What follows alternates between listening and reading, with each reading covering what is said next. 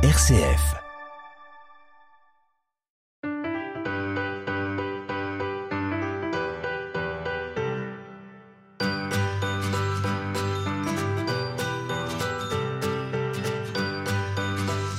Bonjour à vous tous et à vous toutes, très heureux de vous retrouver pour ce dernier numéro de la saison 2023, que le temps a passé vite, Jacques.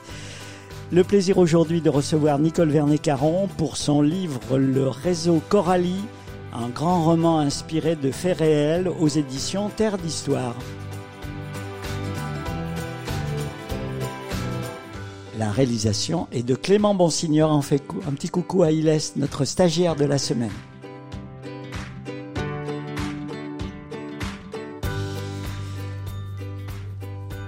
Alors Jacques, euh, eh bien, nous plongeons tout de suite dans le vif du sujet avec euh, Nicole Vernet-Carnon, qu'on connaît bien Saint-Étienne, mais vous avez le plaisir de nous la représenter. Alors, Nicole Vernet-Caron, docteur lettres, euh, vous avez été maître de conférence en histoire contemporaine à l'Institut universitaire de formation des maîtres de Mâcon, titulaire d'une thèse sur les élites économiques de la région céphanoise au XIXe siècle, publié aux presses universitaires de Saint-Étienne sous le titre Le ruban et l'acier.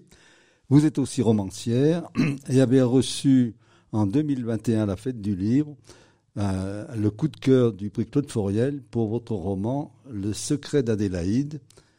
À notre émission à plus d'un titre du 11 janvier 2019, euh, vous nous aviez dit qu'il était le premier ouvrage d'une saga dont leur réseau Coralie est le deuxième livre, et Coralie, la petite fille d'Adélaïde. Vous savez tout. voilà. Et merci de m'inviter dans votre remarquable émission. Alors, c'est vrai que euh, vous êtes historienne et la bibliographie de votre livre montre votre souci, votre volonté scrupuleuse de vous appuyer sur les faits historiques, mais depuis quelque temps, vous êtes tombé dans le bonheur de l'écriture de fiction. C'est un genre un peu, un peu étrange, ça. Alors, fiction, histoire. Euh. Oui, c'est presque un oxymore, en fait. Euh, puisque normalement l'histoire évite toute fiction, toute invention, et puisque le roman a toute liberté et qui peut inventer absolument n'importe quoi.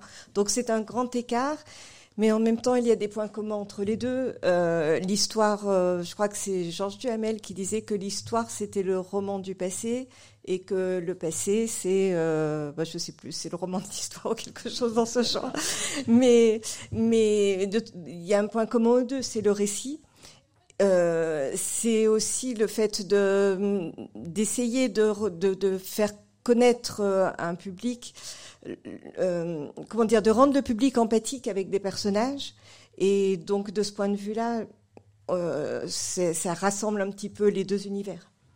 Mais, ce que vous faites, ce que ne font pas beaucoup d'auteurs, c'est qu'en fin de livre, vous indiquez tous les personnages réels et tous les personnages de fiction. Donc, quand on lit la dernière page avant la première, on sait tout, dès le début les, gens qui sont inventés et puis ceux qui sont, même si on les connaissait pas, alors qu'à Saint-Étienne, la plupart des, personnages réels, on les connaît bien. Alors quand ce sont des personnages réels, en général, j'ai essayé d'utiliser ce qu'ils ont écrit, ce qu'ils ont laissé, pour les faire parler. Donc dans mes dialogues, j'ai inséré des textes. je, je n'ai pas inventé leurs paroles d'une manière générale. J'ai essayé de les respecter au maximum et pas trop leur caractère non plus. J'ai essayé de me baser le plus possible sur des témoignages. Voilà, donc euh, le roman, un gros livre, hein, près, de, près de 500 pages, et vraiment c'est un, c'est une, euh, comment dire, c'est un, un, un, grand roman euh, par, par, la, par la longueur, mais en même temps par, par l'émotion qu'il dégage, par la, la force des personnages, par le fait qu'on va se projeter sur eux, qu'on va vivre avec eux. Euh, vous êtes vous êtes heureuse de cette votre Coralie? Quelle femme incroyable alors je, m'y suis attachée, oui, au fil du temps. En plus, je, couvre une longue période. Enfin, chaque fois, c'est mon projet d'écrire sur le temps long, sur la longue durée, à travers une saga, mais aussi chaque roman en général couvre une, cinquantaine d'années, un demi-siècle la plupart du temps. Donc euh, chaque fois, je m'intéresse à des projets de vie depuis l'enfance jusqu'à l'âge mûr. Et oui, ça m'a laissé le temps de m'attacher à Coralie. Alors, votre Coralie, elle a 47 ans en juin 1944, puisque le livre commence en juin 1944 au Puy. Mais on va la suivre depuis sa, sa, sa, naissance, on va suivre ses années de formation, et vous l'avez placée dans un milieu qui vous semble particulièrement intéressant pour comprendre ce, ce monde-là, ces 50 premières années de notre, du, du XXe siècle. Alors déjà, je me situe dans le, dans le milieu de, de, toute cette famille, et notamment cette famille que je suis par les femmes. Donc il n'y a pas de nom de famille, de patronyme qui me permet de la repérer, puisque à chaque mariage, elle change.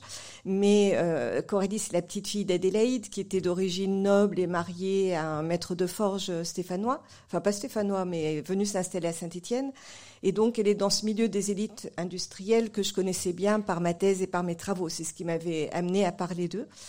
Euh, et donc la fille de Coralie, pas de Coralie, d'Adélaïde a épousé un médecin, ce qui me permet, voilà, voilà, qui est un autre univers, mais qui à la fin du 19e siècle se, entre dans la véritable bourgeoisie.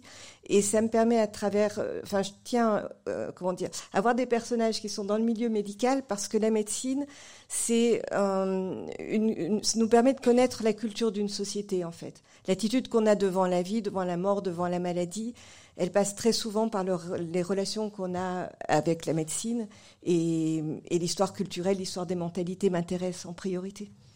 Alors cette petite Coralie, euh, ses parents, euh, ils sont très différents l'un de l'autre, et elle a un papa médecin qui lui donne des leçons de vie numérotées. Ça c'est trop beau. Il y en a, une bonne quarantaine, ce qui fait que toutes les fois qu'il y a un problème, clac, petite lumière, euh, et la phrase du papa revient. Il est génial ce père. Oui, alors ce père, il est inspiré d'un personnage réel, plus dans cette partie du livre, parce qu'après, je l'ai un petit peu romancé, mais il est inspiré d'un personnage réel qui s'appelait Félix Michalowski et qui a écrit un livre qui s'appelle 30 ans de médecine pratique, qui a dû écrire ce livre à la fin du 19e siècle, si je me souviens bien, où il raconte sa carrière médicale. Et à travers cette carrière médicale, non seulement j'ai eu beaucoup d'informations sur la médecine, mais plutôt au 19e, mais aussi beaucoup d'informations sur son caractère, parce qu'il avait l'air d'être un personnage très humain, comme je l'ai présenté dans le livre. Un peu mal marié quand même. Alors sa femme est sa femme est totalement inventée. Alors là, elle est fictionnelle à 100%, mais euh, elle était déjà un petit peu pain bêche dans le roman précédent, donc j'ai gardé son caractère euh, capricieux, on va dire. Voilà. Et donc cette euh, jeune fille, elle va avoir des frères. C'est la fille de la famille. La seule. C'est la seule de la famille. Et il lui passe une idée par la tête bizarre. Elle veut faire comme papa. Oui, alors le, son père, comme ses fils l'ont déçu en ne devenant pas médecin, euh, le père Ils ont incite. fait plein de choses très différentes. On les retrouvera. Enfin bon. Le, père incite quand même un petit peu sa fille hein, à, s'orienter vers cette carrière, ce qui était inimaginable. Enfin, pas inimaginable puisqu'elle l'a fait et que j'ai d'autres exemples qui prouvent que c'était possible, mais c'était quand même rare à cette époque. Dans notre milieu, aucune jeune fille n'avait un métier. Oui. Et médecin en plus. Ah ben, oui, c'était très très mal vu. Alors là, on va la suivre en particulier, bon, à Lyon, puisqu'à Saint-Étienne, évidemment, il n'y a, pas, mm. a pas de fac.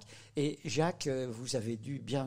Ben, c'est à la fois terrible et en même temps extrêmement drôle, parce que cette petite bonne femme, Coralie, elle a un sacré culot quand même la personnalité, elle est pas, hum, elle reste en même temps assez modeste. Elle, c'est, pas une femme qui, comment dire, qui s'extériorise beaucoup, mais je pense que justement grâce à, son père, à son éducation, à son milieu familial et au bonheur qu'elle a connu dans son enfance, c'est quelqu'un d'équilibré et quelqu'un qui a de ce fait-là une force de caractère et euh, comment dire, elle est, elle est, bien dans, sa personnalité, je pense, dans sa peau cette femme. Donc une jeune fille très attachante qui euh, va faire son chemin, mais elle est née en 1897, ça veut dire qu'elle va être percutée par la guerre de 14.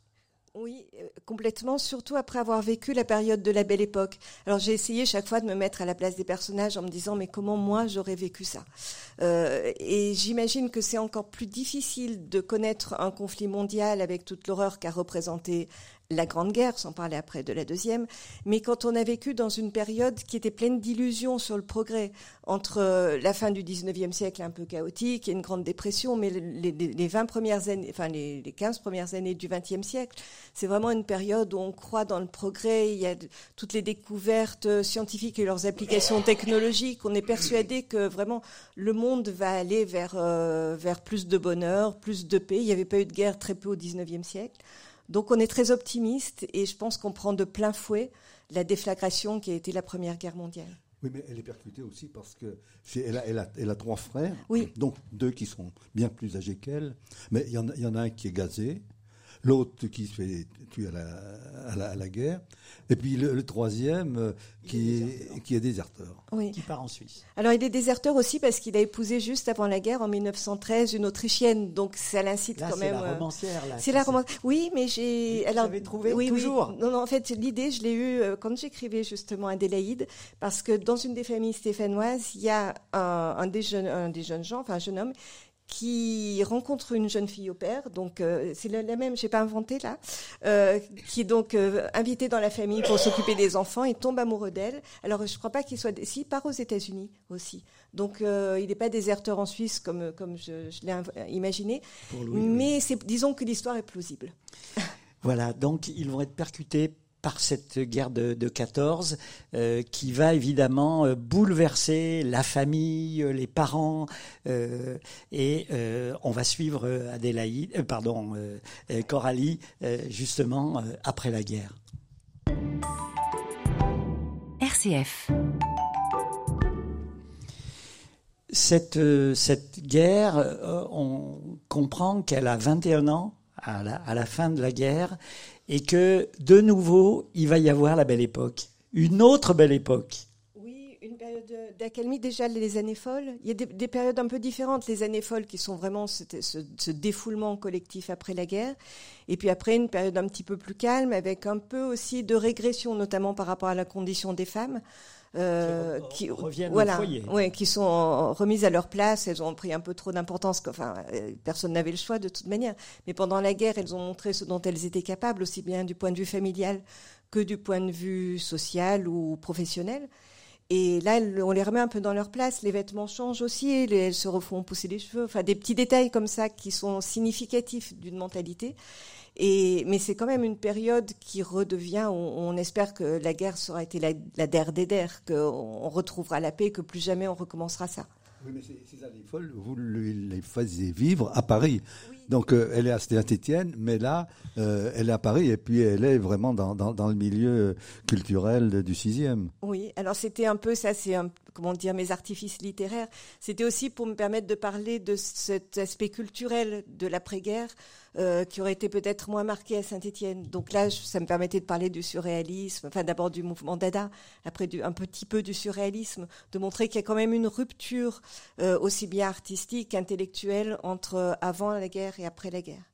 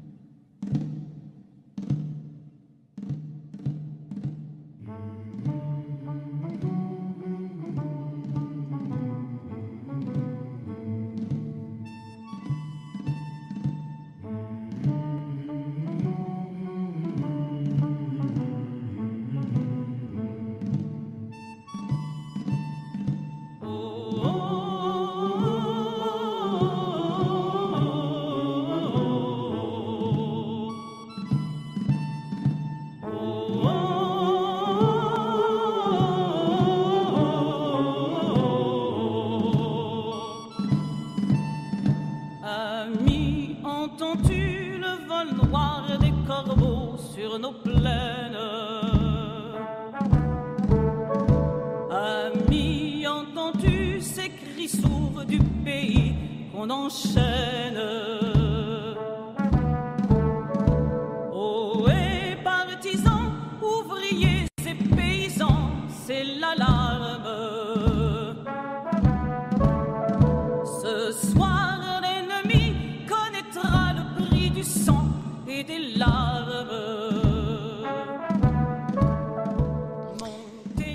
réseau euh, Nicole Vernet-Caron, euh, ce livre publié aux éditions Terre d'Histoire.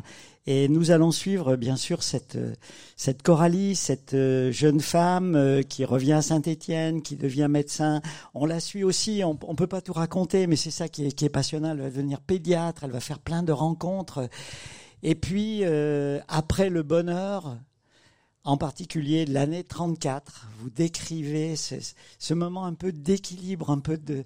Euh, il y, a des, y a des menaces, mais, mais c'est encore. On veut encore croire que la paix est possible. La guerre est finie seulement depuis 15 ans, c'est fou. Oui, je crois qu'on pense moins à la guerre d'ailleurs plutôt qu'à la montée des dictatures à ce moment-là. C'est plus, c'est, ce qui est inquiétant. C'est euh, février 34, c'est euh, le, la tentative de, de coup d'État. C'est, euh, disons qu'il y a vraiment des nuages qui, qui s'amoncellent à l'horizon, mais, mais encore pas forcément une perspective de guerre. Mais bon, il y a le franquisme qui, qui va commencer. Euh, qui se prépare. Il y a hum, l'Italie, il y a Hitler qui a pris le pouvoir. Enfin, il y a quand même de, de graves sujets d'inquiétude. Mais dans votre euh, maison familiale dans la banlieue stéphanoise, euh, tout le monde se retrouve dans le, dans le bonheur. Et là, vous le décrivez avec, euh, avec joie, quoi. Oui, je crois que c'était aussi une des traditions de, des familles, des grandes familles à cette époque, et puis une tradition de toute manière on dire pour tout, euh, on est tous, en général, on est heureux de se retrouver en famille, d'avoir des liens, d'avoir euh, de l'affection pour ses frères et sœurs, pour ses parents, et c'est toujours quelque chose de très réconfortant. Et donc, quand on a une grande maison qui permet de réunir tout le monde dans un cadre euh, plutôt idyllique, ça donne encore plus de plaisir à ces rencontres. Et puis le temps passe. Oui, et puis dans, toute cette partie, à partir de, enfin pour moi, à partir de 1932-33, euh, c'est une période où on voit énormément de personnalités de Saint-Étienne que l'on a bien connues et que, et que l'on voit vivre et on voit et on voit vivre aussi la, la, ville, les changements, la création de la clinique mutualiste par exemple. Donc il y a beaucoup de petits faits comme ça que vous signalez et qui vous remettent complètement dans, dans votre passé et c'est ça que j'ai trouvé extraordinaire. Voilà. Parce qu'il faut vous dire que cette euh, belle Coralie, elle a vu passer un condottière. Oui. un beau jeune homme comme ça, Victor. Euh, ah, il faut une histoire d'amour dans ah, un roman. Oui. Alors Victor, il vous plaît bien quand même. Ah oui, il devait être, euh, il avait du panache. Il avait de l'allure. oui, il avait de l'allure. Il avait de l'allure, voilà. Et donc, euh, ben, cette histoire va, se, se, concrétiser, ils vont se marier, ils vont avoir une fille magnifique, leur bonheur. Euh, et puis les nuages s'amoncellent, on a entendu le chant des partisans, et arrive la drôle de guerre et, l'occupation. Et là aussi, on est à Saint-Étienne et on va vivre ça.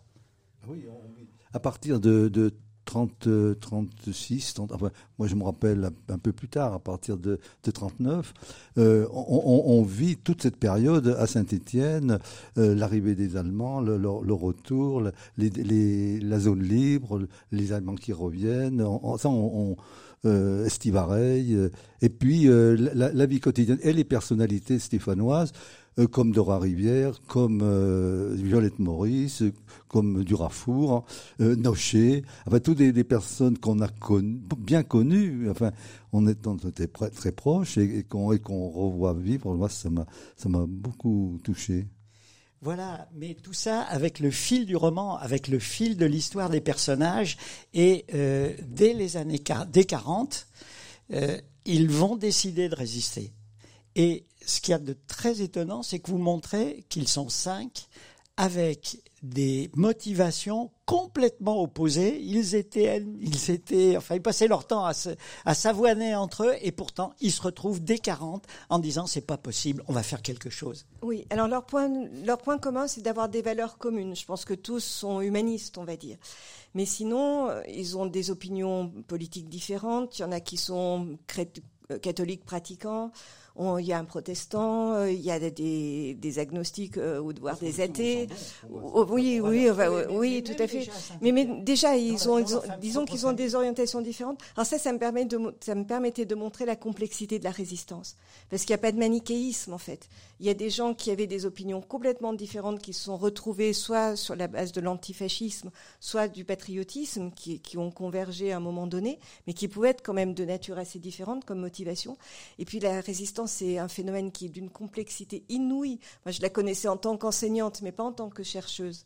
Et quand je me suis plongée dans les recherches, je me suis dit, mais comment essayer de montrer cela d'une manière compréhensible pour euh, les non-initiés. Il y a toujours aussi mon âme d'enseignante qui parle. Et c'est en la faisant incarner par des personnages différents que je pouvais montrer cette complexité, mais qui était aussi la réalité, parce que euh, la résistance a amalgamé en quelque sorte des gens qui au départ n'avaient absolument rien en commun. Mais, d'ailleurs, au, début, quand, euh, tout à fait au début, toutes les familles se réunissent pour en discuter. Il y, a une vraie discussion. Un, vrai conseil de guerre. Un vrai conseil de guerre. Philippe, le, le, gazé de la guerre de 14, qui, qui, est franchement de droite, plutôt, plutôt tradit, etc., lui, c'est du côté du comte de Neubourg. Voilà, je me suis inspiré du personnage du comte de Neubourg. J'en ai fait un peu son double. Hein. Voilà, voilà. Et puis euh, Victor, lui, le franc-maçon, viré de la clinique mutualiste euh, parce que les francs-maçons. ils se sont fait virer partout. Ils sont fait virer partout. Ils sont fait virer partout. Oui, oui, tout à fait oui, oui. bien sûr. Oui, oui. qui était pourtant quelque chose de formidable, cette clinique. Ah, mais elle était formidable. Eh ben, mais, ils les ont virés quand mais rien n'est maniqué. Enfin, oui, ça, restait formidable par bien des aspects, mais le, euh, comment dire, le régime de Pétain avait pu séduire par euh, l'attachement qu'il avait à la famille. Et puis euh, la petite fille alors de Coralie, euh, euh, qui est scout, elle est éclaireuse. Et là, vous faites une description de sa vie de jeune scout qui est superbe, enfin qui est. Et elle, elle les trouve trop trop, trop mou. C'est une tête brûlée. Et pas de souci, elle, voilà, elle sait pas encore ce qu'elle fera, mais elle, elle résistera. Et puis c'est une adolescente aussi. C'est Avec... son âge euh, la prédispose aussi à la transgression. Voilà. Et puis, euh, ben, le temps, le temps passe, hein, l'année 40, et on voit aussi la vie quotidienne. Moi, la vie quotidienne que vous mettez en avant, c'est le froid et les rutabagas. Oui. Et les topinambours. Et les topinambours, mais c'est la même chose que les rutabagas. Euh, alors ça, j'en avais beaucoup entendu parler par mes parents. Oui, je crois qu'on en a tous, sinon, oui, oui, je crois que... entendu parler. Oui, hein. oui, oui ou vécu ou entendu parler par nos parents, c'est vrai que c'était ça a été leur traumatisme. Euh, mais mais donc d'en entendre parler, quand j'en entendais parler, moi, je, c'était un peu le folklore. Je dois dire que j'étais pas très empathique avec mes parents sur cette question. Et puis quand j'ai essayé de me dire mais qu'ont-ils vécu? J'ai essayé de me mettre à leur place et puis de me mettre à vraiment de me replonger dans cette époque. Je me suis dit mais ça devait être horrible. Dès, dès qu'il fait un petit peu froid, euh, je sais pas, je grelotte. Alors je me disais mais comment vivre cette Surtout qu'à l'époque, euh, ah ben, pendant les, les, les, les, années 40, les hivers ont été particulièrement, particulièrement rudes. Ah oui, oui, oui. Et puis on n'avait pas de tous les anoraks qu'on a maintenant pour se protéger. Donc. Dans, le livre, vous dites à un moment que enfin, quelqu'un descend du Bessa au centre-ville en, en, vélo, en vélo, en, en, ski. Et ça, et ça, moi, je l'ai fait du, du Bessa descendre jusqu'au centre-ville euh, en ski. À cette époque-là, il faisait très froid, il y avait beaucoup de neige. Euh. On le referait plus maintenant, malheureusement. Voilà, donc euh, essayez de survivre. Oui, essayez de survivre. Essayez de survivre. Et tout le monde s'organise pour essayer de survivre. Oui. Et se lever le matin dans une maison glaciale avec de l'eau, de l'eau qui gèle dans la maison, c'est pas facile. Et puis, alors, il y a beaucoup de péripéties. Euh, vous avez aussi le, personnage de Rose qui, qui, est discret au départ, mais qui va prendre de plus en plus d'importance. Rose, elle est parisienne, c'est la fille de Louis, euh, qui est brillantissime, elle va vivre dans la mode, et vous racontez un truc incroyable, c'est qu'elle arrive à rentrer à Saint-Étienne parce que les maisons de couture parisiennes se sont décentralisées à Lyon pour un défilé. C'est vrai, ah, racontez. totalement vrai, oui, oui, oui. oui. Oui, oui. Et en fait, euh, le, le, problème de la haute couture, c'est Hitler voulait euh, déplacer la haute couture parisienne à Berlin. Et les grands couturiers ont refusé. Et donc, euh, ils ont perdu toute leur clientèle. Et pour essayer de récupérer la clientèle des pays alliés, de, de, la Suisse ou des pays neutres, pas, alliés, des pays neutres, pardon, je fais un lapsus, des pays neutres, euh, la clientèle même américaine, enfin tout, ce qui était possible. Euh, il y a un grand défilé qui a été organisé à Lyon parce que c'était encore en zone libre et donc il était possible de faire du commerce depuis Lyon avec euh, les pays neutres. Et puis euh, vont arriver les, persécutions pour les les juifs qui commencent très tôt commence très tôt, euh, alors beaucoup plus en zone occupée qu'en zone libre, mais dès que l'armée allemande franchit le, dès que après euh, après euh, et puis euh, donc euh, les représailles, l'armée allemande franchit la ligne de démarcation et à ce moment-là, il y a plus de tout le pays est occupé, donc les Juifs sont menacés partout. RCF Saint-Étienne, à Bourg-Argental, sur le 105.1. Le réseau Coralie, alors le réseau, eh ben, il va commencer à naître dans ces années-là, euh, entre Saint-Étienne et puis le plateau. Parce que le plateau, euh, ça va être la base arrière où la résistance va s'incarner et où il va se passer des choses incroyables. Oui. Incroyables. Euh, dé- Déjà, ce qui est incroyable, c'est la concentration de grands intellectuels des plus, des plus connus à cette époque qui se retrouvent dans ce village et qui... Euh, Georges Cantillas, alors, André Charuki, Francis Pont, Jules Malé-Isaac, enfin c'est hallucinant. Oui, tout à fait. C'était pas le chambon Solignon, c'était le Le chambon chambon de de Tence. Le temps, oui, vous avez raison, c'était Voilà, le chambon de Tence, tout à fait, exact, Ouais. oui, oui.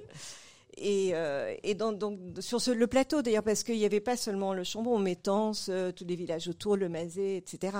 Et dans tous ces villages, euh, on retrouve ces intellectuels, et il y a une sorte de foisonnement euh, de la pensée à ce moment-là, sachant que beaucoup de ces intellectuels sont en même temps des résistants, dont Albert Camus d'ailleurs. dans Albert Camus. Alors, euh, le collège Chevenol, euh, euh, et puis les filières pour faire évader les Juifs, on va pas tout raconter, bien sûr. Euh, et puis, va apparaître un personnage historique que vous appelez Diane, et qui est Virginia Hall, Oui. qui, alors elle, est un personnage historique, mais je suis allé voir sur Wikipédia, enfin, c'est hallucinant. Ah oui, et on est bien documenté parce que il y a eu beaucoup de, de, de, de résistants qui l'ont côtoyée, notamment dans les services secrets britanniques, ont écrit sur elle. Donc, euh, je, je ne pense pas que ce soit un personnage de légende, manifestement. Tout ce qu'elle a fait est réel. Il y a aussi des témoignages de Stéphanois. Et par exemple, son, épo- son, son expédition à Nevers, euh, elle Pour récupérer un poste de radio. oui, elle s'est passée à peu, près- exactement de cette manière. Sans Alors, Coralie, mais de cette manière. en, en- en un mot, c'est une, une, une femme qui euh, est hyper brillante, parle plusieurs langues euh, et va être utilisée par les services secrets anglais puis américains pour euh, faire la liaison avec les troupes, la résistance et De Gaulle en gros. Voilà, elle a une formation de radio et euh, elle est Tac, capable, tac, tac. voilà, elle est capable de, de pianoter. Elle est capa- et puis elle a un courage. Alors elle aussi, c'est une tête brûlée. Elle a un courage invraisemblable. Mais si je voudrais, ce, ce qui fait le, le- le plaisir du livre, puis l'intérêt, c'est aussi que c'est pas raconté comme on est en train de le faire maintenant. Alors, on va le garder ça pour Ouais, la fin. mais ça, il faut pas l'oublier. faut pas l'oublier. Donc, euh, le temps passe, le temps va passer et euh, ça va devenir de plus en plus violent, de plus en plus euh, euh, sur le plateau en particulier, et puis aussi à Saint-Étienne, la Gestapo, le, les, les razzias sur les Juifs, euh, sur le plateau, c'est voilà, et on va vivre ça à travers vos personnages. Oui, à un moment, Coralie le dit. Elle dit Je trouve le métier de moins en moins amusant. Au début, elle rentre dans la résistance sans avoir vraiment conscience des conséquences quand même. Et puis c'est vrai qu'en zone libre, c'était quand même moins dangereux qu'en zone occupée. Mais petit à petit, là, le danger les rattrape et elle se rend compte que, oui, elle est en train de non seulement risquer sa vie, mais de risquer plus que sa vie, de risquer la souffrance aussi. Alors euh, toute la, violence euh, va, se, mettre en, en jeu. Et puis on va voir aussi progressivement l'union des mouvements de résistance. Beaucoup de choses se sont passées sur le plateau.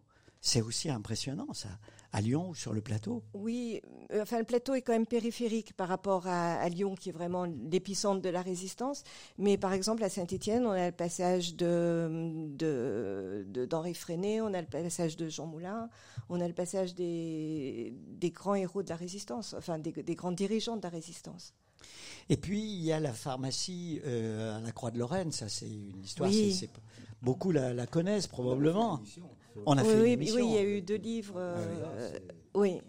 J'y vais. Alors, dites-nous, c'est hallucinant le, le- Alors ben, c'est cette pha- pharmacie qui s'appelait pharmacie de la Croix de Lorraine avant la guerre. dans la guerre. et qui garde évidemment son nom et qui avait aussi.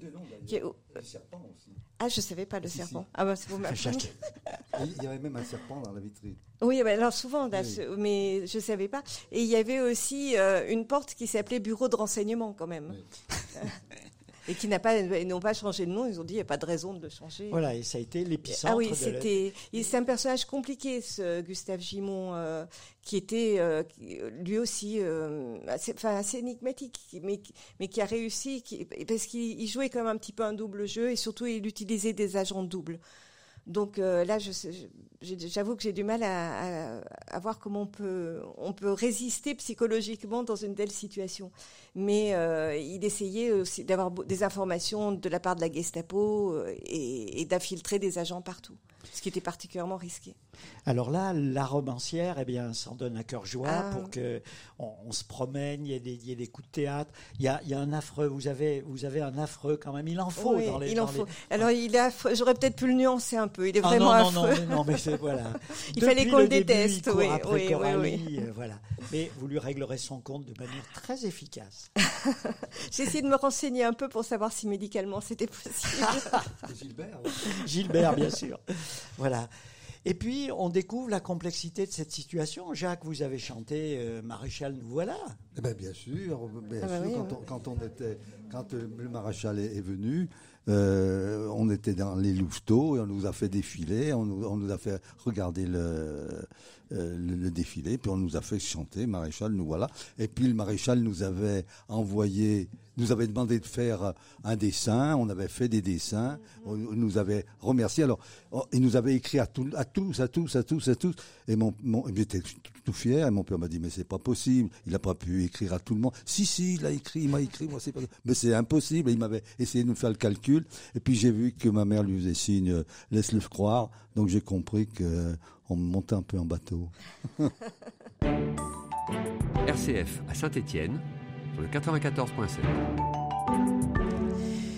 Alors, dans les quelques minutes qui nous restent, on a, on a parcouru l'histoire de Coralie, euh, l'histoire tragique, bien sûr, mais vous n'allez pas nous la raconter de cette manière. Et là, c'est la romancière qui a choisi euh, euh, un- une manière surprenante, inattendue, de nous raconter l'histoire et de nous plonger. J'ai dit le livre commence en juin 44. Eh bien, qu'est-ce qui se passe en juin 44, cher ami? À l'arrestation de Coralie.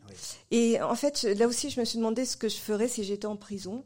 Et, je, je- je- et que euh, vraiment dans un espace exigu, sans aucune possibilité d'é- d'évasion ou quoi que ce soit, et sans voir personne. Et à part revisiter le passé, je vois pas trop comment on peut ne pas devenir fou. Donc, et d'ailleurs, après, j'en ai trouvé des confirmations de ce phénomène. Ça, c'est étonnant. La romancière a inventé et l'historienne a, a confirmé Et ensuite. ça m'arrive souvent, je dois dire. On parlait d'une chienne finette, Oui, la chienne.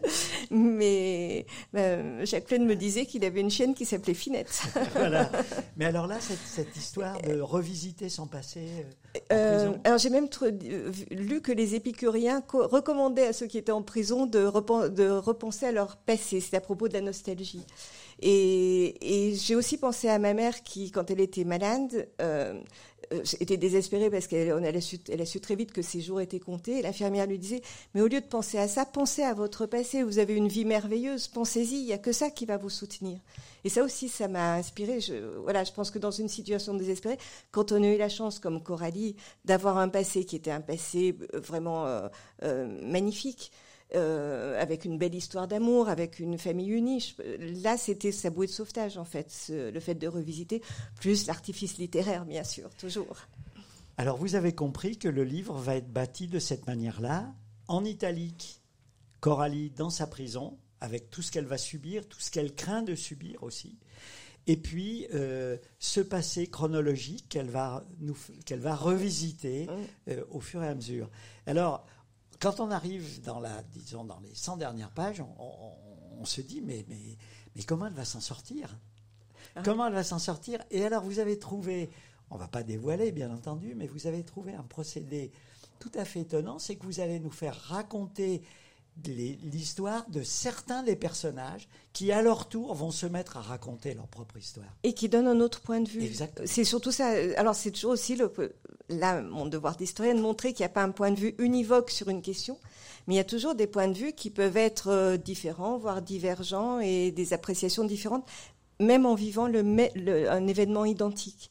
Et donc, à travers ces autres personnages, je pouvais montrer aussi d'autres euh, visions des événements en question. C'est souvent dans, un ouvrage, il y a un épilogue en, en 5 pages, et là, vous avez fait un, un épilogue en 80 pages. Oui. oui. Et ça, alors, Rose, Suzanne, Rose, euh, Victor, et puis Coralie pour finir, euh, qui, qui, revient pour boucler l'ensemble de l'histoire. Euh, ça, c'est sur le plan romanesque, c'est hyper habile, quoi. Je n'avais peut-être pas cette prétention au moment de, de l'écrire, mais je voulais quand même boucler parce qu'il fallait qu'on sache ce qu'elle devienne. Je voulais pas non plus être sur une fin qui soit ni désespérante, ni qui soit non plus trop optimiste. Donc j'ai laissé un peu cette ambiguïté sur la fin.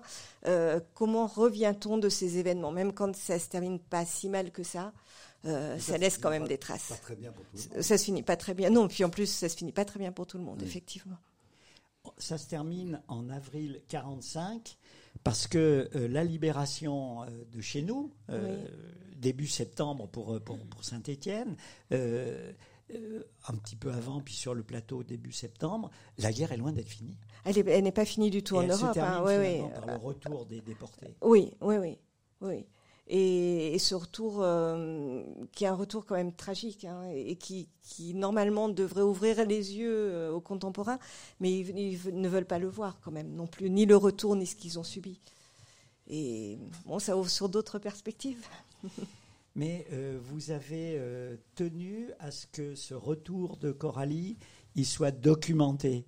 C'est-à-dire, c'est plus la, rom la, romancière qui écrit à ce moment-là. Vous vous êtes pas senti digne, si j'ose dire, d'y aller de vous-même. Ouais, je, ouais. je, crois qu'on ne peut pas écrire sur les camps de concentration. Et encore, j'ai pas écrit sur les camps d'extermination. Hein. C'est une prisonnière politique. Voilà. Elle est à Ravensbrück. Elle n'est pas à Auschwitz ou à Dachau.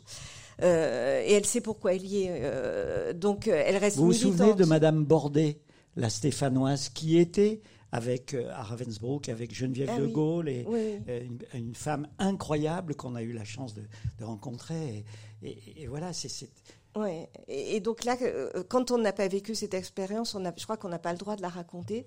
Donc euh, je me suis inspirée, enfin je me suis inspirée, j'ai repris, j'ai pris les phrases, j'ai fait une sorte de d'amalgame de, de, plusieurs témoignages de femmes qui avaient été internées à Ravensbrück et pour montrer que c'était pas mes propres mes propres phrases, je les ai mises en italique. Alors c'est sous forme des pensées de Coralie. Elle, elle, elle, parle aux autres, en même temps elle, elle voit ce qu'elle a vécu, enfin elle revoit ce qu'elle qu a connu à Ravensbrück. Et ça me permettait de mettre en italique et de rendre à leurs autrices euh, leurs leur propos, leurs textes. Alors l'émission se, se, termine. Euh, la saga continue, Madame? La saga continue, oui, avec les. Euh, on va retrouver un petit peu Suzanne dans Suzanne, notre euh, la tête scout, brûlée, la la tête, tête brûlée. brûlée. Et puis les filles de Suzanne, donc trois, quatre femmes, mais surtout toujours trois... des histoires de femmes. Ah ben oui, c'est mon propos, c'est étudier la condition féminine, enfin montrer l'évolution de la condition féminine sur le long terme, donc entre le 19e et le 20e siècle. Et puis au 20e siècle, j'essaierai d'en montrer toute la complexité aussi, comme, euh, comme était complexe la résistance. L'histoire des femmes est complexe aussi, moins tragique, encore que, peut-être, euh, enfin pas de la même manière en tout cas. Coralie, ça y est Coralie, ça va être un petit peu grand-mère quand même. Et pour vous vous avez tourné la page de Coralie parce qu'un personnage euh, comme ça, vous avez vécu avec elle pendant, pendant des mois et des mois. Elle devrait être, être un petit peu quand même. Elle, elle, sera un petit peu dans le troisième, euh, dans le troisième livre. C'est difficile de la quitter. Impossible. Impossible. bah pour nous aussi. Hein. Voilà, écoutez, merci Nicole Vernet-Caron, le réseau Coralie, ce roman aux éditions Terre d'Histoire. La saison 2024 commencera dès le 4 janvier au Musée d'Art et d'Industrie. Pour la première émission du mois, c'est toujours au Musée d'Art et d'Industrie, avec Marise Barlet, qui euh, raconte 26 ans de présidence jusqu'à la Légion d'honneur. Elle a présidé l'association des infirmes moteurs cérébraux et polyhandicapés de la Loire et d'une toute petite association. Et en quelques dizaines d'années, c'est devenu quelque chose de vraiment formidable. Ça sera Anne-Marie Vernion qui euh, euh, sera en face de vous, cher Jacques. Et puis à 16h30, Geneviève Delipéry présentera son livre Le Nid de Frelon aux éditions du Maupassant. Merci à Clément pour la réalisation technique. Bonne fête de fin d'année et à bientôt sur un nouveau numéro d'À plus d'un titre.